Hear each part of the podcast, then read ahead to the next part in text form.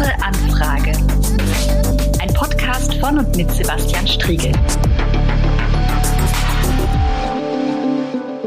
Herzlich willkommen zur großen Anfrage. Mein Name ist Sebastian Striegel und heute soll es im Podcast um eine Institution gehen, die im offiziellen Sprachgebrauch Justizvollzugsanstalt heißt, landläufig als Gefängnis bezeichnet wird oder auch kurz unter Knast firmiert.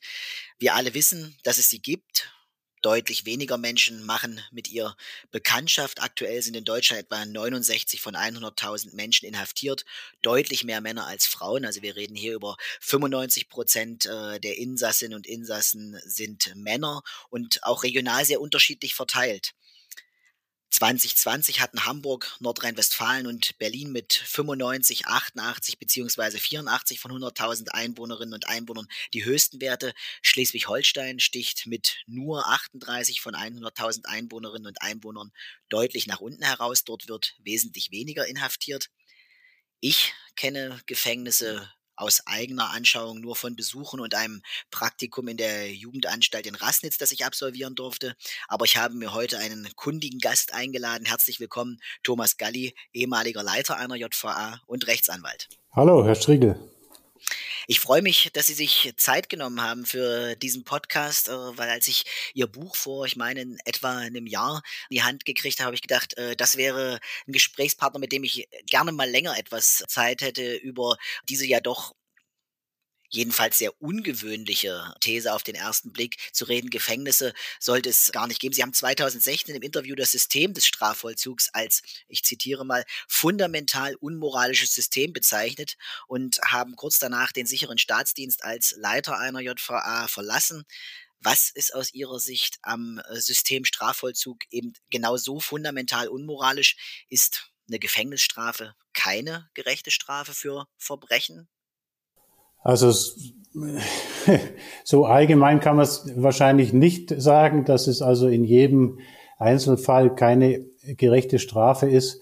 Aber es ging und es geht mir eben darum, äh, darauf aufmerksam zu machen, dass wir uns einfach weiterentwickeln müssen. Wir haben schon einen, einen äh, wirklich guten Standard erreicht in, in Deutschland, äh, wenn man es im weltweiten Vergleich sieht, ohnehin und auch wenn man es im historischen Vergleich sieht. Also wir sind schon auf einem guten Weg und haben schon einiges erreicht. Äh, aber ich war eben selber über 15 Jahre lang im, in verschiedensten, verschiedenen Gefängnissen tätig, in Bayern und in Sachsen. Und im Lauf dieser Zeit ist halt meine Überzeugung schon größer geworden, dass das unterm Strich oft nicht sehr sinnvoll ist, was wir da, was dort passiert und äh, dass es manchmal sogar auch dann ja die, die Schäden äh, noch vergrößert und dass es zumindest in vielen Fällen äh, die von Menschen, die jetzt sozusagen hinter Gittern landen, sinnvollere Wege außerhalb äh, der, der Gefängnisse äh, geben würde. Und das hat dann letztlich auch dazu geführt, dass ich dann für mich entschieden habe, ich möchte das so deutlich äußern und auch kommunizieren und vertreten. Und dann hat es natürlich nicht mehr damit zusammengepasst, dass ich selber Gefängnisdirektor war und so bin ich dann raus aus, aus dem System. Was sind, was sind aus Ihrer Sicht äh, die, die fundamentalen Probleme, die wir im Justizvollzug äh, haben? Sie haben äh, ja schon gesagt, Deutschland ist im internationalen Vergleich äh, sicherlich nicht der schlechteste Justizvollzug, aber die, die, die grundsätzlichen Probleme, wo rühren die aus Ihrer Sicht her? Naja, es tut sich einiges in, in, in letzter Zeit und die, äh, die, um einige von den Problemen zumindest äh, anzugehen, also was ja auch parteiübergreifend äh, besteht die Einigkeit, dass man äh, einen guten Teil der jetzigen Drogenkriminalität zumindest entkriminalisieren will im, im Bereich von äh, Cannabis. Das heißt, da würden schon mal gar nicht wenige Menschen nicht mehr bestraft werden zumindest oder jedenfalls nicht mit, mit Freiheitsentzug bestraft werden, die jetzt ähm, noch in unseren Gefängnissen sitzen. Das ist ein ganz wesentlicher Entwicklungsstrang. Ähm, auch die Frage der Ersatzfreiheitsstrafen, da tut sich ähm, einiges zumindest in der Diskussion. Es ist noch nicht jetzt richtiggehend umgesetzt, aber ähm, da besteht auch zunehmend Einigkeit darüber, dass es nicht gerecht und nicht sinnvoll sein kann, Menschen, die jetzt wegen Schwarzfahrens oder ähnlicher äh, Delikte zu einer Geldstrafe verurteilt worden sind, die sie dann nicht bezahlen können oder nicht bezahlen, äh, dass die dann in Haft kommen. Weil das betrifft halt wirklich nur oder weit überwiegend äh, Menschen aus bestimmten, sagen wir mal, Milieus oder mit bestimmten sozialen Hintergrund. Also 75 Prozent sind äh, arbeitslos, äh, sind drogenabhängig, ähm, bis zu 25 Prozent sind sogar obdachlos und so weiter. Also ähm, was da, jetzt diejenigen anbetrifft, die ja, eine Ersatzfreiheitsstrafe die, die, da, geht, da geht es speziell um die Ersatzfreiheitsstrafe, genau. Also da, da das sind einige Problembereiche, die natürlich sozusagen uns Insidern schon lange bewusst waren und wo man sich, wo ich mich dann natürlich auch dann zunehmend gefragt habe, was, was soll das, wenn ich jetzt, wenn hier jetzt dort die Drogenabhängigen und die, die Schwarzfahrer äh, inhaftiert werden. Und was auch natürlich ganz zentraler Punkt ist für mich, und das ist eben auch eine Frage der Gerechtigkeit, wo wir weiterdenken müssen, ist, dass wir wirklich vermehrt auch an die Opfer denken, also an die tatsächlich Geschädigten von äh, Straftaten. Und da muss man eben auch näher hinschauen und jedes, jeder, jeder Geschädigte, jedes Opfer ist, ist ein Individuum, hat unterschiedliche Interessen, aber es gibt eben Opferbefragungen, äh, die schon so ein bisschen Anhaltspunkte geben und zum Beispiel der, die, die überwiegende Mehrheit der Inhaftierten sind wegen Vermögensdelikten inhaftiert, also weil sie äh, was gestohlen haben, weil sie andere betrogen haben oder Gelder unterschlagen haben und die, die Geschädigten von solchen Delikten, die wollen natürlich in erster Linie auch, dass der Schaden wieder möglichst gut gemacht wird. Und die haben oft nichts davon, wenn dann der Täter ein oder zwei Jahre in Haft kommt und dort nichts verdienen kann und danach im Zweifel äh, auch Schwierigkeiten hat, wieder äh, irgendwo Arbeit zu finden, mit denen er dann zumindest einen Teil vom Schaden wieder gut machen kann. Jedenfalls, das heißt, da gibt, ja, ich, will, ich will Sie nicht unterbrechen, hm? aber ich hatte gleich noch eine Frage an Sie. Genau. Ja. Bitte, ja, ja. Genau. Das heißt aber äh, sozusagen, der Vorwurf, der einem ja sofort entgegenschlagen könnte, wenn man sagt, äh, eigentlich sind Gefängnisse keine sinnvollen Einrichtungen, der Strafvollzug, so wie er bisher aufgestellt ist, äh, funktioniert nicht. Und wenn dann der Vorwurf kommen würde, naja, aber Opfer von Straftaten haben doch ein Anrecht darauf, dass auch Strafe passiert, dass gesühnt wird, eine entsprechende Tat. Da würden Sie argumentieren, im bisherigen System gelingt das gar nicht, weil diejenigen, die eine Straftat begehen, überwiegend Vermögensstraftaten, sind gar nicht in der Lage, im Strafvollzugssystem den entstandenen Schaden wieder gut zu machen. Genau, das ist äh, ein Aspekt. Äh, wie gesagt, auch da kann man sicher nicht sagen, es gelingt überhaupt nicht derzeit, äh, sozusagen den Opferinteressen gerecht zu werden. Das gibt sicher auch nicht wenige Fälle, wo das Opfer möglicherweise sagt, ich will jetzt genau, mir ist es genau mein Interesse, dass der Täter jetzt ein Jahr äh, hinter Gitter kommt. Das gibt sicher auch, aber wir müssen, das wäre dann eben eher Zufall und es ist nicht in unserem Rechtssystem so vorgesehen oder es wird nicht danach bemessen natürlich auch die, die, die Strafe nach dem, was das Opfer sich jetzt sozusagen vorstellt. Und mir geht es einfach darum, dass wir da näher hinschauen und auch differenziertere Wege finden, auf denen wir zumindest in, in, in deutlich mehr Fällen als bisher auch den Opfern von Straftaten besser gerecht werden können. Und was man ja eben auch sehen muss, das weiß man auch aus vielen, aus Opferbefragungen, dass den sehr vielen Opfern ist es auch wichtig, dass ein Täter sowas nie wieder tut und natürlich ihnen gegenüber nicht wieder tut und aber auch anderen gegenüber nicht wieder tut. Das heißt, auch dieser Gesichtspunkt der Resozialisierung, auf den wir sicher noch näher auch zu sprechen kommen werden, äh, also dass man so mit Straffälligen umgeht, dass sie möglicherweise möglichst nicht wieder straffällig werden. Äh, das ist auch zutiefst im, im Interesse der Opfer und auch dies, diese Resozialisierung, die funktioniert eben zumindest weitgehend nicht äh, indem wir Menschen zur Strafe in geschlossene Anstalten einsperren, ins Gefängnis einsperren.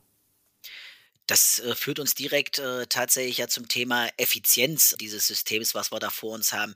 Wir stellen fest aus einer Perspektive, ich bin in meiner Fraktion auch äh, zuständig für den Bereich Justizvollzug, äh, das Ganze ist ein sehr, sehr teures Unterfangen. Also jeder einzelne Haftplatz kostet sehr, sehr viel Geld. Es ist sehr personalintensiv und gleichzeitig stellen wir fest, das, was als Ziel ausgegeben wird, nämlich Resozialisierung, passiert nicht oder jedenfalls nicht in dem Umfang, den man erwarten könnte, sondern viele, die einmal in das System Gefängnis, in das System Knast eingetaucht sind, kommen am Ende immer wieder dort an, landen also auch immer wieder an dieser Stelle.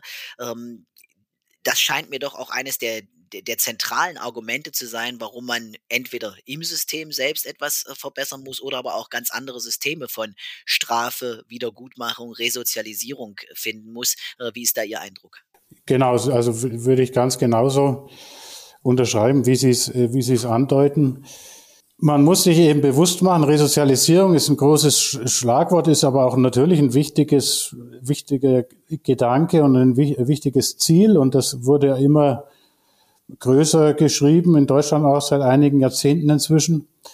Äh, das darf aber nicht dazu verleiten, jetzt zu denken, es geht primär äh, um, um Resozialisierung, wenn man Menschen einsperrt, sondern es geht primär nach wie vor darum, äh, dass das Gericht schaut, wie schwer ist die Schuld, die jemand auf sich geladen hat.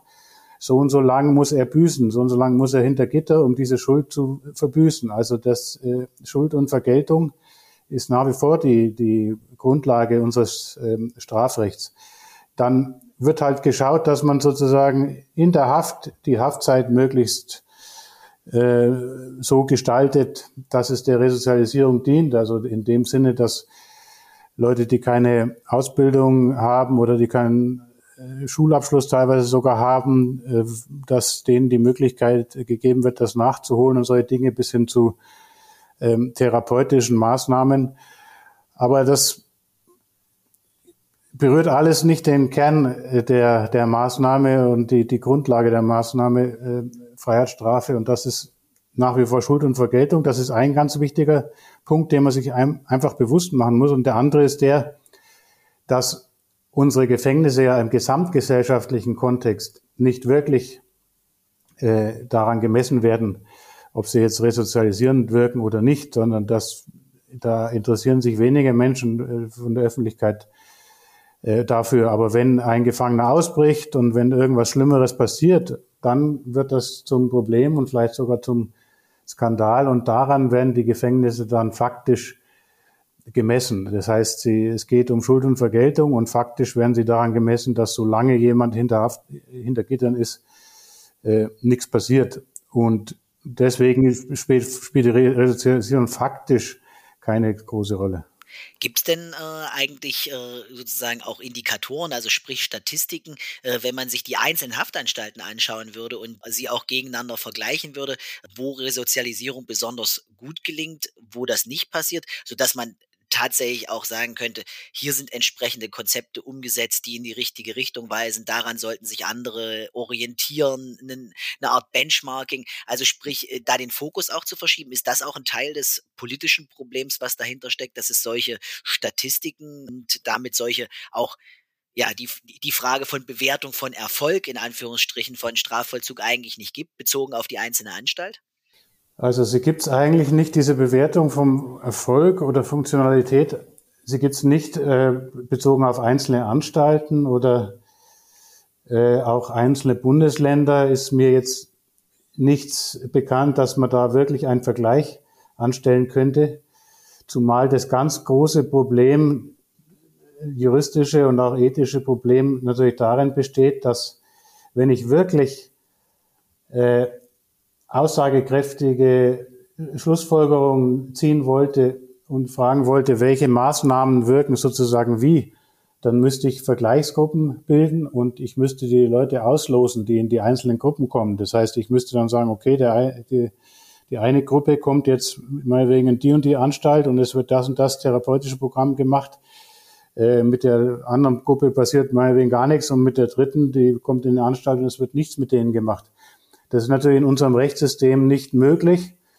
Das heißt, es sind immer nur ja, Annäherungen möglich, sozusagen empirisch zu hinterfragen, was wie wirkt. Und das wird, auch das wird allerdings kaum gemacht. Ich denke, es liegt auch daran, dass die jeweiligen Justizministerien gar nicht so genau eben hinschauen wollen, weil das sicherlich keine großen äh, Erfolgsmeldungen wären, die da, die da rauskämen.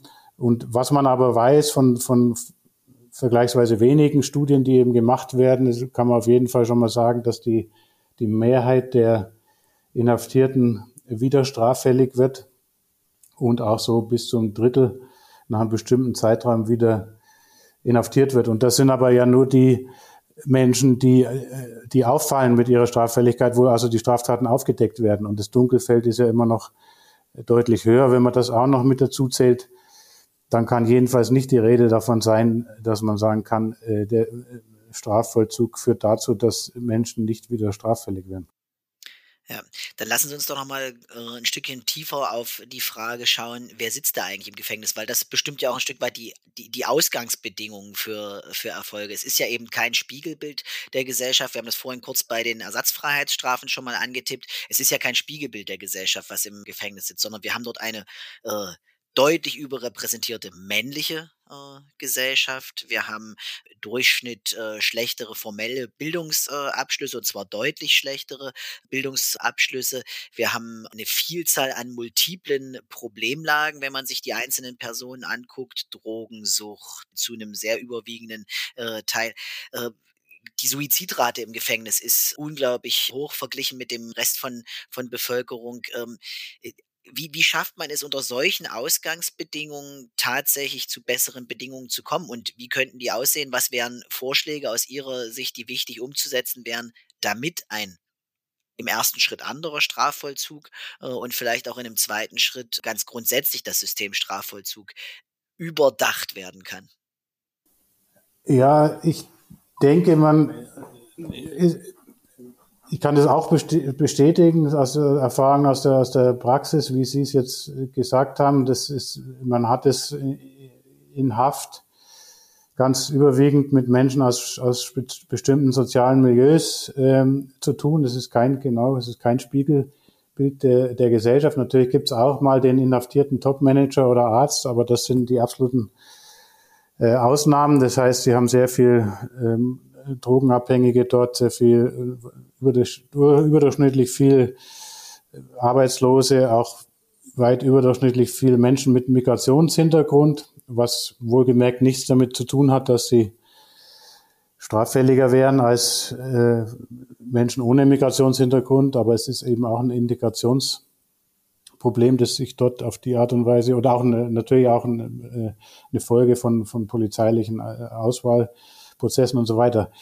Äh, was ist, glaube ich, grundsätzlich wichtig wäre, ist, dass man, und es gibt auch nicht wenige, das werden auch alle bestätigen können, die mit Straffälligen arbeiten, die man jetzt nie so erreichen können wird, dass sie sozusagen in Anführungsstrichen einen geraden Lebensweg äh, finden werden. Das ist auch vollkommen klar. Das, da, wenn man da die Chancen vergrößern will, dann muss man in sehr vielen Fällen in Kindheit und Jugend anfangen und da kann man mit Mitte 20 oder mit 30 machen, was man will.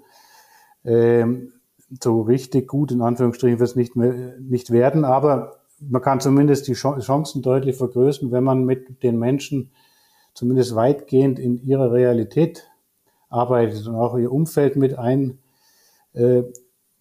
Äh, und was wir eben jetzt machen, ist, wir nehmen die Leute ja vollkommen raus aus der Realität, stecken sie in, äh, in die Knastrealität, die mit dem Leben draußen überhaupt nichts äh, zu tun hat. Und erwarten, dass sie sich hinterher wieder vernünftig einfinden. Genau. Und, und erwarten, dass sie aber ausgerechnet in diesem Umfeld äh, auch dann die Fähigkeiten erlernen, um sich hinterher dann in dem Umfeld, in dem alten Umfeld, in das sie ja wieder reinkommen, äh, dort äh, zurechtzufinden. Und das kann letztlich nicht funktionieren und ist auch unlogisch. Das muss, müsste eigentlich jedem einleuchten. Das heißt, eigentlich brauchen wir mehr Begleitung in den Lebensumfeld. Also wir brauchen eigentlich äh, eine, eine viel stärkeren Fokus auf Prävention. Sie haben schon angesprochen, äh, viele Dinge lassen sich eigentlich sinnvoll nur korrigieren beziehungsweise auf einem guten Weg halten, wenn man bereits im Alter von Kindern und Jugendlichen anfängt. Und wenn Straffälligkeit eingetreten ist, so verstehe ich Sie, würde dann es wesentlich sinnvoller sein, tatsächlich begleitend im Alltag tätig zu werden und nicht eine Sonderinstitution zu haben, äh, in der Menschen eingesperrt werden, um Schuld irgendwie zu sühnen, ja. Genau, und äh, auch vielleicht ein Beispiel, also äh, jetzt aktuell, dass es auch noch ein bisschen klar machen kann. Ich bin ja jetzt eben als Anwalt tätig und da hat mich eine, die Frau eines Inhaftierten kontaktiert und engagiert, dass ich also mich um den Inhaftierten kümmere, dass er vorzeitig entlassen wird und so weiter. Und warum sitzt er in Haft? Weil er die Frau immer wieder verprügelt hat. in dem, da, da wurde mir auch nochmal ganz bewusst, und natürlich in Haft macht, dann ist er, führt er sich ordnungsgemäß. Das sind keine Frauen, er hat dort keine Partnerschaft, es gibt nicht die entsprechenden ähm, Konflikte. Äh, aber er, er, wird irgendwann rauskommen und vielleicht dauert es nicht lang und die Probleme sind wieder die alten.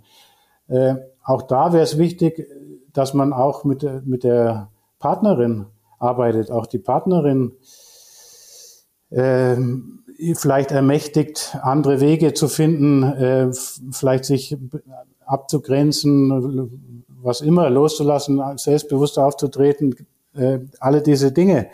Das passiert aber nicht, sondern der wird jetzt weggesperrt. Die Frau sagt, er, er fehlt, er fehlt auch das Geld, weil er der Verdiener war und so weiter. Und sie hat ihn zwar damals angezeigt, aber sie wollte natürlich nicht, dass er jetzt so lange in, in, in Haft kommt. Äh, auch da gibt es keine, keine Musterlösung und man kann es für jeden Fall sagen, aber in so einem Fall wäre es auch besser. Man arbeitet mit allen Beteiligten, äh, mit der Frau, mit dem Umfeld, mit dem Mann und, und möglichst in der Realität. Und man kann eben diesen Strafgedanken ja auch anders Geltung verschaffen. Also man muss ja auch immer wieder sagen, das ist auch vielen Menschen nicht bewusst. Die meisten, viele denken, in Deutschland sitzen die Leute nur ganz lang im Gefängnis für Schwerstkriminalität, aber die Hälfte der Inhaftierten verbüßt Freistrafen bis zu einem Jahr. Das heißt, es sind Menschen, die sowieso nach zwölf Monaten wieder vollkommen in Freiheit sind. Und da kann man genauso sagen, die, die können wir bestrafen, mit, indem sie gemeinnützige Arbeit zum Beispiel leisten, müssten oder man kann auch äh, Freiheitseinschränkungen machen, dass sie äh, einen Hausarrest haben, vielleicht auch e-, elektronisch überwacht und solche Dinge. Also man muss diesem Strafgedanken nicht unbedingt mit dem Entzug in der Anstalt sozusagen Rechnung tragen. Und man könnte ihm anders Rechnung tragen, aber eben dann in der weitgehenden Realität mit den Menschen arbeiten. Das heißt, stärker am Alltag äh, orientiert, aber letztlich, wir schieben in dieses System Strafvollzug sehr, sehr viel Geld, sehr, sehr viel Ressourcen rein. Diese Ressourcen anderweitig in Gesellschaft zu nutzen, psychologische Begleitung, psychosoziale äh, Begleitung zu machen und damit sowohl den Straftäterinnen und Straftätern, im Wesentlichen Straftäter, äh, aber äh, auch dem Umfeld und vor allem auch den Betroffenen dieser Straftaten am Ende besser zu dienen. Ja, genau. Sie haben vorhin schon das Thema Ersatzfreiheitsstrafen angesprochen. Da würde ich gerne noch mal drauf kommen, weil da steht ja nicht so sehr ein Verbrechen im Mittelpunkt, sondern und, und Schuld und Sühne, sondern tatsächlich haben wir es hier auch mit einem mit einem gesellschaftlichen Problem von ja von von Gerechtigkeit äh, zu tun, wahrscheinlich an den anderen Stellen auch, dass nicht so viele Manager, Rechtsanwälte, ähm, Ärztinnen und Ärzte im Knast sind, hat sicherlich auch damit zu tun, dass die im Falle, dass vermutete Straftaten von ihnen im Raum stehen, in der Lage sind, sich besser und angemessener zu verteidigen, verteidigen zu lassen. Äh, also solche Startschwierigkeiten nicht mitbringen, die viele andere vielleicht mitbringen. Aber nochmal auf die Ersatzfreiheitsstrafen geguckt. Da kommen Leute in den Knast, weil sie eine Geldstrafe nicht bezahlen können. Die Geldstrafe ist damit hinterher immer noch nicht bezahlt wenn das passiert. Also der Staat hat nicht Geld eingenommen, sondern es sind nur weitere Kosten entstanden. Schon das wirkt auf mich widersinnig von den anderen Problemen, die damit einhergehen. Menschen, selbst wenn sie zum Beispiel ein geringes Einkommen haben, verlieren in dieser Zeit auch noch ihr geringes Einkommen. Sie sind nicht mehr in der Lage, in ihrer Wohnung äh, zu sein. Daraus können Schwierigkeiten im nächsten Moment resultieren. Sie werden aus ihrem gesellschaftlichen Umfeld gerissen. Braucht es da nicht eigentlich einen sehr schnellen, auch sehr zügigen Schnitt, äh, um zu sagen, also dieses System kann nicht funktionieren. Wenn jemand Schulden hat, auch gegenüber dem Staat, dann muss, müssen wir andere Formen finden, wie diese Schulden abgearbeitet werden können oder getilgt werden können. Aber es macht doch keinen Sinn, Leute abzu, äh, also das absitzen zu lassen. Ja, ja, das sehe ich absolut, sehe ich ganz genauso. Es ist ja jetzt schon so, dass äh, die Betroffenen, wenn sie, wie gesagt, die kriegen ein Schreiben, da steht drin die, die und die Geldstrafe, das zahlen sie dann nicht, dann kriegen sie noch ein Schreiben, da steht dann drin, sie können sich dort, dort und dort melden, um das äh, ab, abzuarbeiten sozusagen, um gemeinnützige Arbeit zu leisten. Und wenn sie darauf nicht reagieren, dann werden sie inhaftiert. Und das Problem ist aber eben, dass, wie gesagt, da sind gar nicht so wenig, die sind sogar obdachlos und so, und es sind viele dabei, die gar keine Schreiben mehr von Behörden lesen oder sie, wenn sie es lesen, nicht richtig äh, verstehen und so. Und man könnte schon da viel erreichen, wenn man sich da nicht nur diesen bürokratischen Prozess oder Weg geht, sondern sich ein bisschen mehr Mühe macht, halt die Menschen auch irgendwo persönlich äh, mit ihnen in irgendeiner Form ins Gespräch zu kommen. Da könnte man, glaube ich, schon äh, viele dann auch äh, erreichen. Und auch wenn gar nicht wenige dabei sind, die gar nicht im richtigen Sinne arbeitsfähig sind, dann kann man halt sagen, du machst jetzt, müsstest pro Tag jetzt eine Stunde oder so dort mit, mit aushelfen und dann über einen längeren Zeitraum das halt in irgendeiner Form dann ab, zuarbeiten. Aber was parallel mindestens genauso wichtig ist, dass man halt dann auch die Menschen in ihren Lebensumständen sieht und mit ihren zahlreichen Problemen, die dann auch oft dazu geführt haben, eben auch zu einer Straffälligkeit. Äh, und dass man da dann auch möglichst äh, unterstützend dann eingreift. Es wird ja immer gesagt, das Argument hat natürlich auch was für sich, so dass diese ersatzfreie Strafe so das, das letzte Rückgrat ist.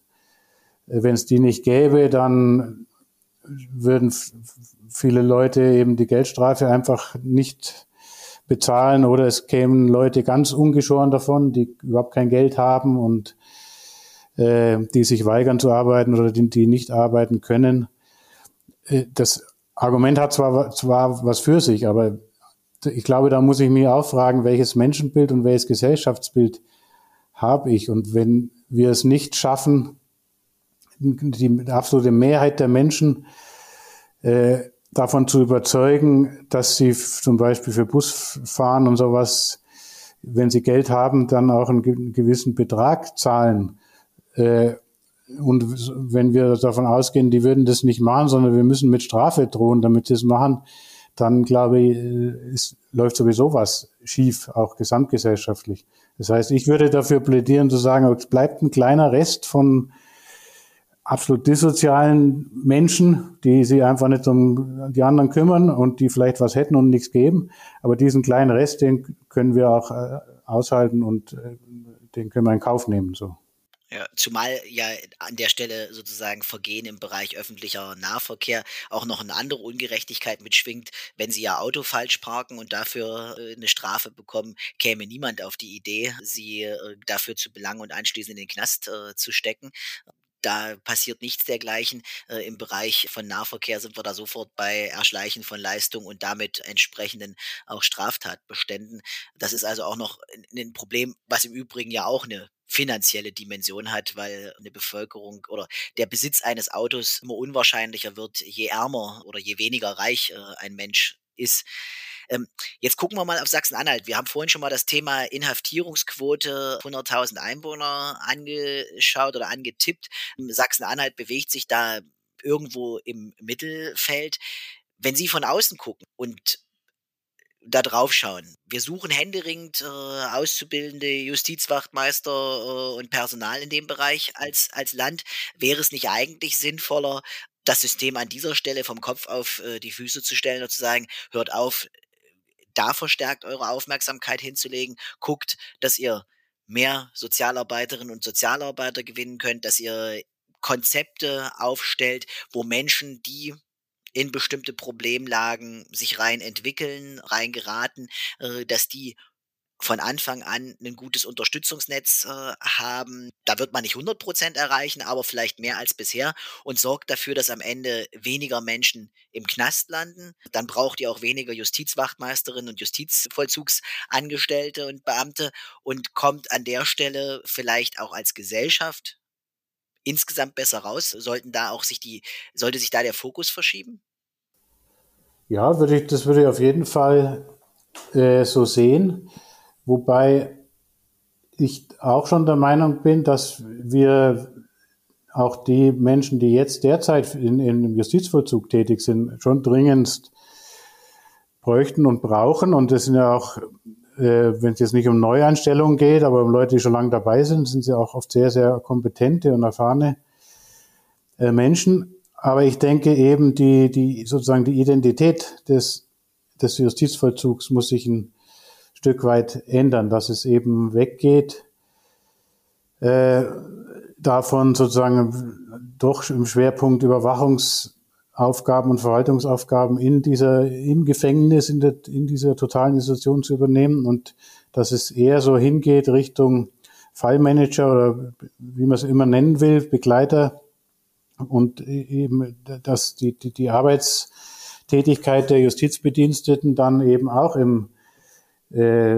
freien Feld sozusagen in der, in der Realität stattfindet mit den ähm, Straffälligen. Und ich glaube, dass bei diesem Identitätswechsel, wo man, wo man dann auch wirklich dafür einsteht, Menschen auf tatsächlich auf, auf einen besseren Weg zu verhelfen, tatsächlich was Positives für die Zukunft zu erreichen und nicht nur in erster Linie diesen symbolischen Gedanken, dass die Leute dort ihre Schuld verbüßen und dass die, die Außenwelt sicher ist, solange einer weggesperrt ist.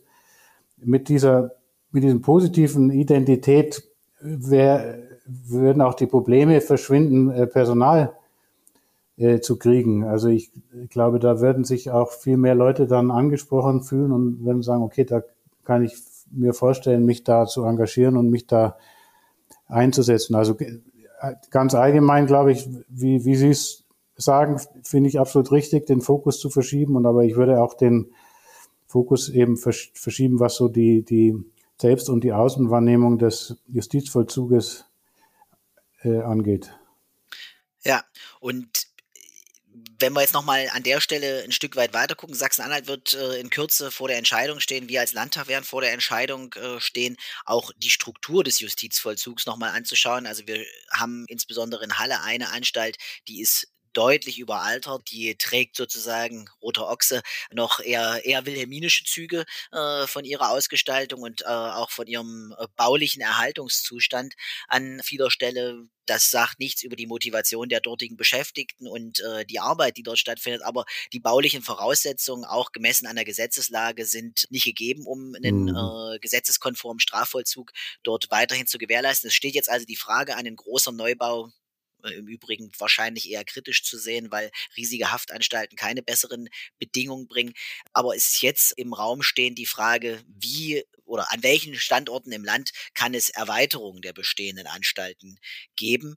Und auf eine solche Entwicklung geschaut aus Ihrer Perspektive und auch Ihrer praktischen Erfahrung als Leiter einer Justizvollzugsanstalt in der Vergangenheit, was wäre denn da wichtig an, an Kriterien, wenn man äh, schon sagt, okay, wir steigen nicht morgen oder übermorgen aus dem System Justizvollzug komplett aus, selbst wenn wir strukturell an einer Reihe von Stellen Korrekturen vornehmen.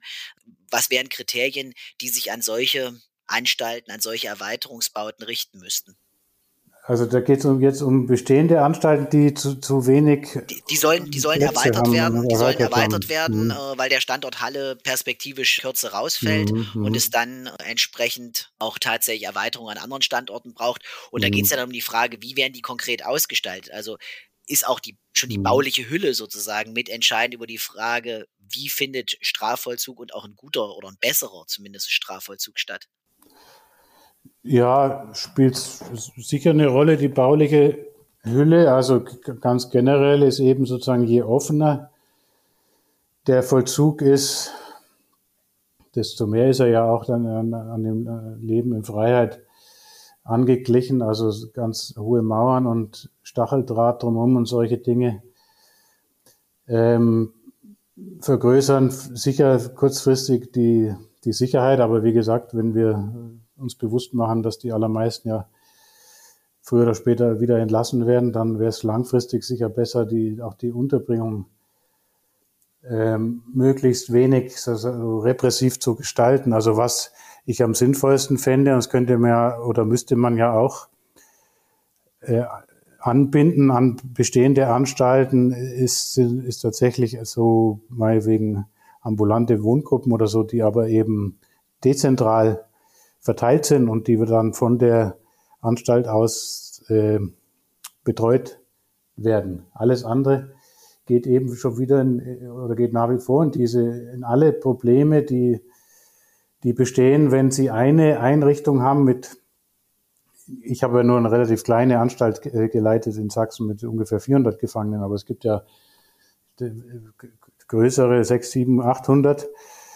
Äh, da ist es vollkommen unmöglich, im notwendigen Maße individuell sinnvoll einzugehen auf jeden Inhaftierten, auf jeden Straffälligen. Und es, es gibt viele ähm, Strukturen und Gesetzmäßigkeiten in solchen großen Anstalten, die unterm Strich eben eher schädlich sind. Und das gilt es eigentlich zu vermeiden. Und deswegen wäre darüber nachzudenken, ähm, dass man an bestehende Anstalten, wie gesagt, so dezentralere und oder ganz kleinere Einheiten macht, wo ich mir dann eben genau überlegen kann, wo ich sage, ich habe hier eine Wohngruppe meinetwegen für acht Leute, da kann ich mir genau überlegen, welche acht Leute bringe ich dort unter. Das kann ja auch gegen Entweichung gesichert sein und so, aber ich kann dann mit den Leuten einigermaßen äh, realitätsgetreu sozusagen arbeiten. Also dieser dieses, ich meine, wir haben ja in, in Sachsen und Thüringen, die bauen ja zusammen eine, eine große Anstalt in Zwickau, ich glaube auch bis, bis 800 Inhaftierte oder so. Das ist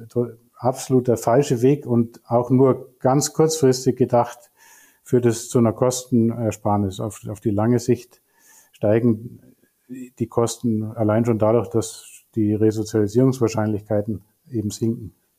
Also auch dort ein System zu entwickeln, wo es nicht auf Absonderung geht, wo es nicht auf immer mehr Sicherheit geht, sondern zu sagen, ja. eigentlich muss, wenn man an, also wenn man zu einem guten Strafvollzug kommen will, muss eine neue Form dafür gefunden werden, die inmitten ja. von Gesellschaft stattfindet, ja. äh, die sicherlich auch über Türen und Schlösser verfügen kann, äh, aber wo man viel, viel stärker darauf guckt, wie, wie, wie nah oder wie weit können Menschen schon in ihrem jeweiligen Zustand wieder in einen Alltag integriert werden. Also Resozialisierung findet schon im tatsächlichen Sinne während des Vollzugs statt, in dem auch ja, ja. umfassend Kontakt zur Außenwelt gewährt ist. Im Übrigen ja auch was, was in der Pandemie sich im Strafvollzug als absolut ja, schwierig herausgestellt hat, sozusagen in dieser doppelten notwendigen Sicherheit von einerseits Abschluss gegen die Außenwelt, entweichen und andererseits aber Abschluss der Haftanstalt von der Außenwelt nach ja. innen, äh, damit nicht dort sich das Virus verbreiten kann, wo das dann dazu geführt hat, dass nicht mal mehr Besuche äh, wirklich möglich waren, dass nur Telefonate, Videotelefonate vielleicht im besseren Fall stattfinden konnten, äh, wo auch das ganze Thema offener Vollzug ja an ganz vielen Stellen auf große Schwierigkeiten getroffen ist. Ja, ja, ja. Genau, absolut. Also insofern ist die wie Sie sagen, die Pandemie hat auch nochmal deutlich gemacht, die Probleme, die so dieser die Gedanke der geschlossenen Anstalt mit sich bringt und äh, hat auf der anderen Seite auch ja, Chancen eröffnet. Man kann auch daraus lernen. Also es wurde ja zum Beispiel in vielen Bundesländern äh, kurze Freiheitsstrafen wurden erstmal nicht vollzogen, wurden ausgesetzt und so weiter. Und man hat ja, man sieht ja, es, es geht auch und es führt nicht zu einem spürbar mehr äh, Kriminalität. Es funktioniert auch. Also man kann daraus auch aus so schlimmen Entwicklungen wie dieser Pandemie auch jetzt zumindest für den Strafvollzug positive Rückschlüsse ziehen. Ich glaube, da liegt noch eine große Aufgabe für uns als Gesellschaft und für die politisch Handelnden tatsächlich, äh, das zuzulassen überhaupt erstmal als Gedanke, dass Strafvollzug reformbedürftig ist, dass es nicht reicht, einfach so weiterzumachen wie bisher, sondern dass Dinge da neu gedacht werden müssen, dass Selbstverständlichkeiten hinterfragt werden müssen, dass Leute einfach hinter Gittern landen, dass die Sozialauswahl, wie das passiert, so läuft, wie wir sie gerade sehen. Herr Galli, ich danke Ihnen für dieses Gespräch, dass wir miteinander ein paar Punkte antippen konnten. Ich darf an der Stelle auch noch sagen, dass wir Gelegenheit haben werden, sie in Kürze auch in äh, Sachsen-Anhalt zu sehen. Es gibt eine Veranstaltung mit der mhm. Heinrich-Böll-Stiftung am 7. April in Halle ab 19 Uhr. Einfach mal auf der Seite der Heinrich-Böll-Stiftung vorbeischauen und dann kann man Thomas Galli auch live dort erleben. Ja, vielen Dank, Herr Striegel. Und Sie kann man ja auch dann dort. Äh, genau, wir werden uns dort auch genau. treffen und ich freue mich schon drauf. Ja, freue ich mich auch drauf. Ja. Einen schönen Tag. Dahin. Wünsche ich Ihnen auch. Danke.